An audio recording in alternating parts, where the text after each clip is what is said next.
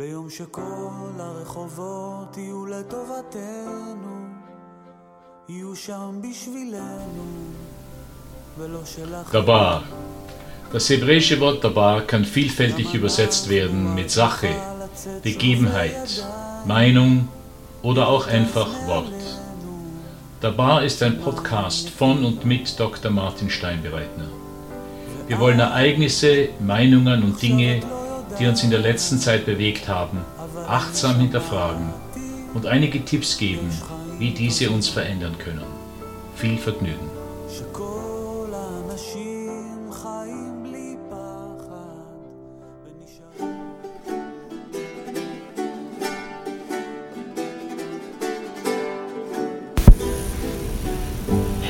Schnell mal nachdenken. Es gibt eine bekannte Studie aus den 90er Jahren, die das unterschiedliche Verständnis von Zeit in verschiedenen Kulturen analysiert. Für den Sozialwissenschaftler faszinierend ist das Detail, an welchen drei Indikatoren die Autoren die Resultate festgemacht haben. Erstens das normale Gehtempo von Menschen in einer Stadt, zweitens wie pünktlich die öffentlichen Uhren ticken und drittens die durchschnittliche Zeit, die es braucht, um einen normalen Brief bei der Post aufzugeben. Daraus konstruierten sie einen Pace of Life Index, also so etwas wie einen Lebensrhythmus-Index, anhand dessen man verschiedene Länder reihen konnte. Nicht ganz überraschend lagen die meisten westlichen Länder weit vorne, ehemalige Ostblockländer im Mittelfeld und die meisten Länder des Nahen Ostens sowie Afrikas am Ende. Viele dieser Ergebnisse sind intuitiv nachvollziehbar. Für jene von uns, die ein wenig herumgekommen sind und uns manchmal über die Lahmarschigkeit verschiedener Volksgruppen ärgern mussten. Die Studie selbst geht aber viel weiter und es lohnt sich, diese im Detail zu lesen.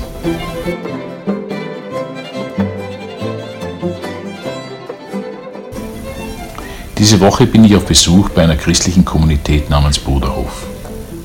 Die Menschen leben auf dem Land in Gütergemeinschaft und weit ab von typisch westlich industrialisierten Bezügen. Man arbeitet in der Landwirtschaft, schreinert die eigenen Möbel und hat Zeit, um den Maibaum zu tanzen und ähnliches mehr. Sowohl dort als auch bei meinen regelmäßigen Einkehrtagen in Klöstern mache ich die, dieselbe Erfahrung.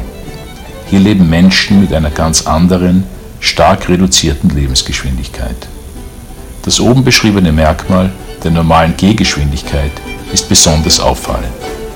Es sei denn, jemand ist verspätet, gehen Mönche und Bruderhofsmitglieder bestimmt, aber langsam von A nach B. Sie scheinen nicht in Eile zu sein, und was immer sie an Arbeit zu verrichten haben, bringt sie nicht in Stress.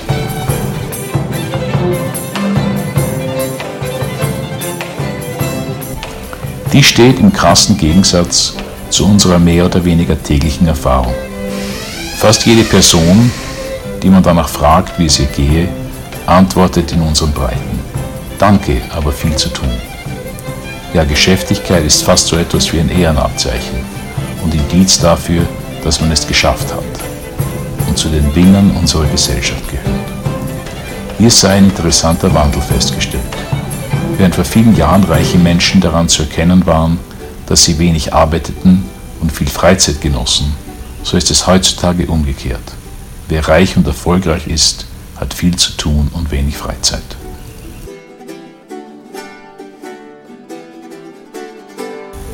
Während meiner Zeit im Libanon kochte ich meine Wäsche in einem Kessel über dem offenen Feuer aus, wie vermutlich früher alle unsere Urgroßmütter.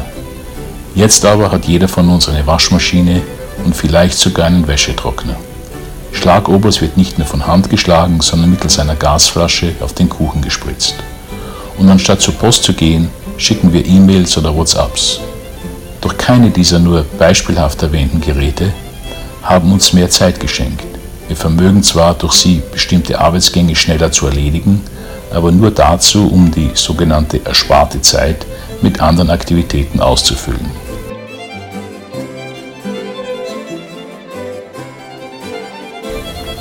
Ein noch jüngeres, aber damit verbundenes Phänomen sei in diesem Zusammenhang erwähnt.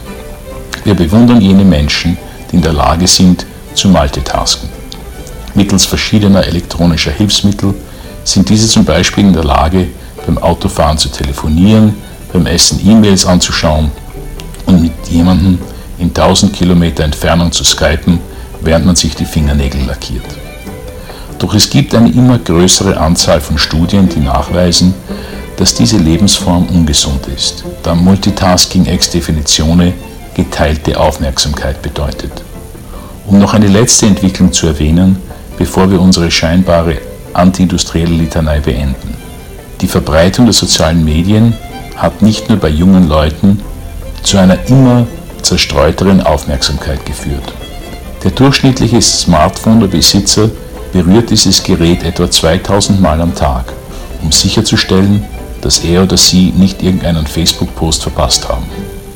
Dass es deshalb schwer ist, sich irgendeiner Aufgabe konzentriert hinzugeben, ist evident. Ja, dies geht so weit, dass allein die Präsenz des Handys im Raum ohne Zugriff zu demselben Schüler nachweislich ablenkt und deren Lernbereitschaft schmälert.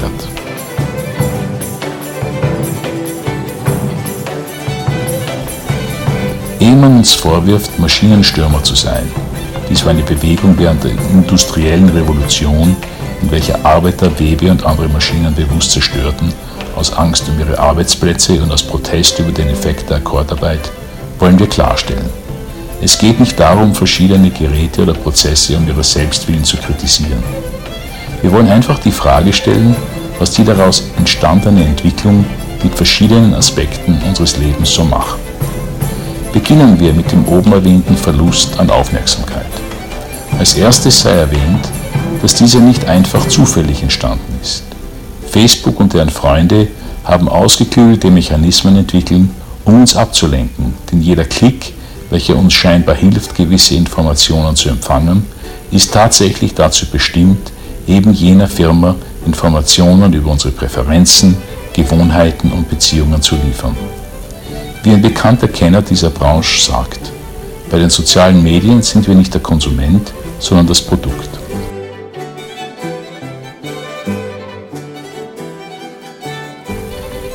Ich hatte das zweifelhafte Privileg, während der gesamten Trump-Ära, vorausgesetzt, dass diese nun schon tatsächlich am Ende ist, in den USA zu leben.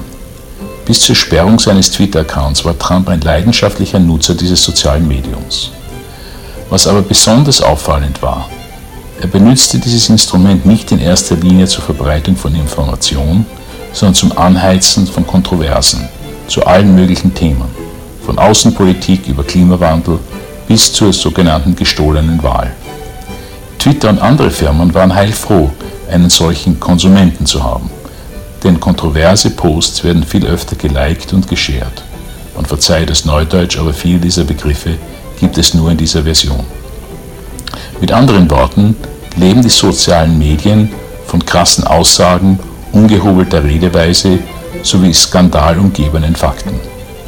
Ich habe es erster Hand erlebt, wie sehr in dieser Zeit die Politik sowie die ganze Bevölkerung polarisiert wurden. Es braucht nur ein angeblicher Experte, eine kontroversielle Meinung zum Thema Corona-Impfung zu posten, so wird diese schon von einem Teil der Bevölkerung aufgegriffen und weitergeschickt, während die andere Seite elektronisch die Hände über dem Kopf zusammenschlägt angesichts von so viel Dummheit. Der amerikanische Sozialpsychologe Jonathan Haidt beschreibt in einem im Atlantic erschienenen Artikel, wie ich zitiere, die letzten zehn Jahre amerikanischen Lebens einzigartig idiotisch waren.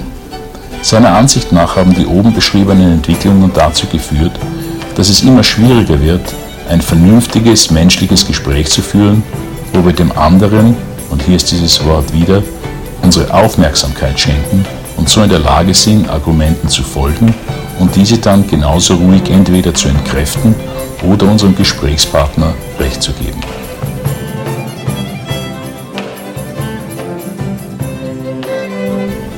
Dies wirft folgende Frage auf und nun sind wir bei der Krux dieser Podcast-Folge. Was macht dies alles mit unserem inneren Leben? Ohne Theologie oder Spiritualität zu bemühen, gehen wir davon aus, dass jeder von uns neben seinem Körper und den damit verbundenen Aktivitäten auch ein inneres Leben besitzt, wie immer wir dieses auch beschreiben wollen. Wir denken, erwägen, entscheiden und das alles mit bestimmten Emotionen verbunden. In seinem klugen Buch The Shallows beobachtet Nicholas Carr, dass dank Internets und den damit verbundenen Errungenschaften unser Denken und Reden akute Gefahr laufen, seichter, shallow zu werden. Aufgrund des Tempos dieser Medien wird es immer schwieriger, einem Gedanken wirklich länger nachzugehen und so zu profunden Erkenntnissen zu kommen.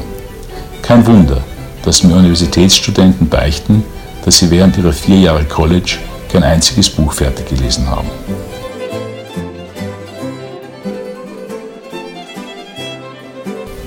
Wiederum geht es nicht darum, die gute alte Zeit heraufzubeschwören und zu klagen, dass die Jugend von heute nur mehr am Computer sitzen, anstatt gute Bücher zu lesen.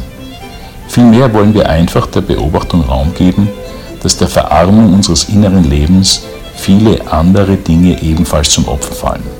Kreativität wäre ein Beispiel. Doch unseres Erachtens nach noch krasser ist der Verlust der inneren Stimme.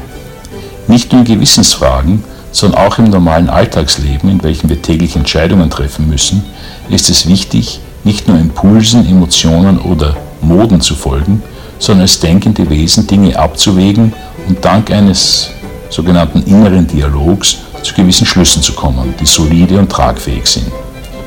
Doch es scheint uns fast so, als ob es um uns herum eine Verschwörung gegen dieses innere Leben gäbe. Meine Freunde in Polen erklärten mir, als ich fragte, wieso es in kommunistischen Gemeindebauten kein Esszimmer gebe, sondern nur einen Couchtisch vor dem Fernseher. Ich zitiere, beim Sitzen um den gemeinsamen Tisch könnte man ja versucht sein, politisch zu denken, zu reden und irgendwann auch zu handeln. Zitat Ende. Was wir derzeit in unseren westlichen Kulturen erleben, erinnert mich in erschreckender Weise an diese Form kommunistischen Social Engineerings. Ob beabsichtigt oder nicht, wird unsere Aufmerksamkeit gestohlen und damit verarmt unser inneres Leben.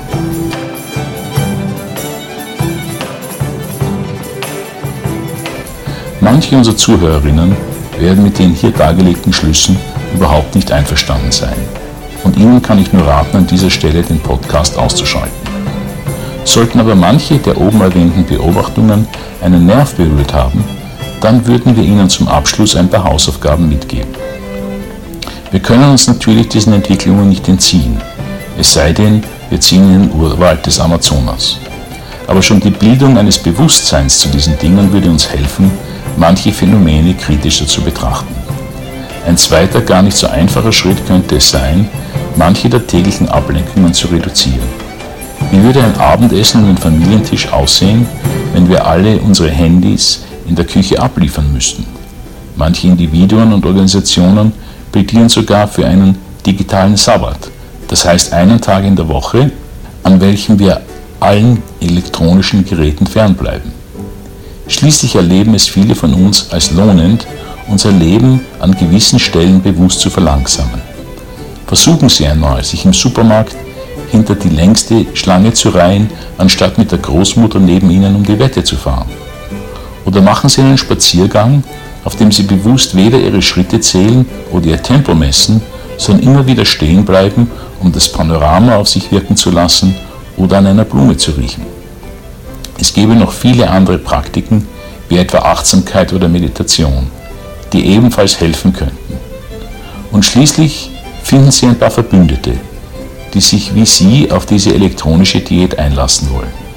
Man braucht kein Mönch zu sein, um verlangsamt leben zu können.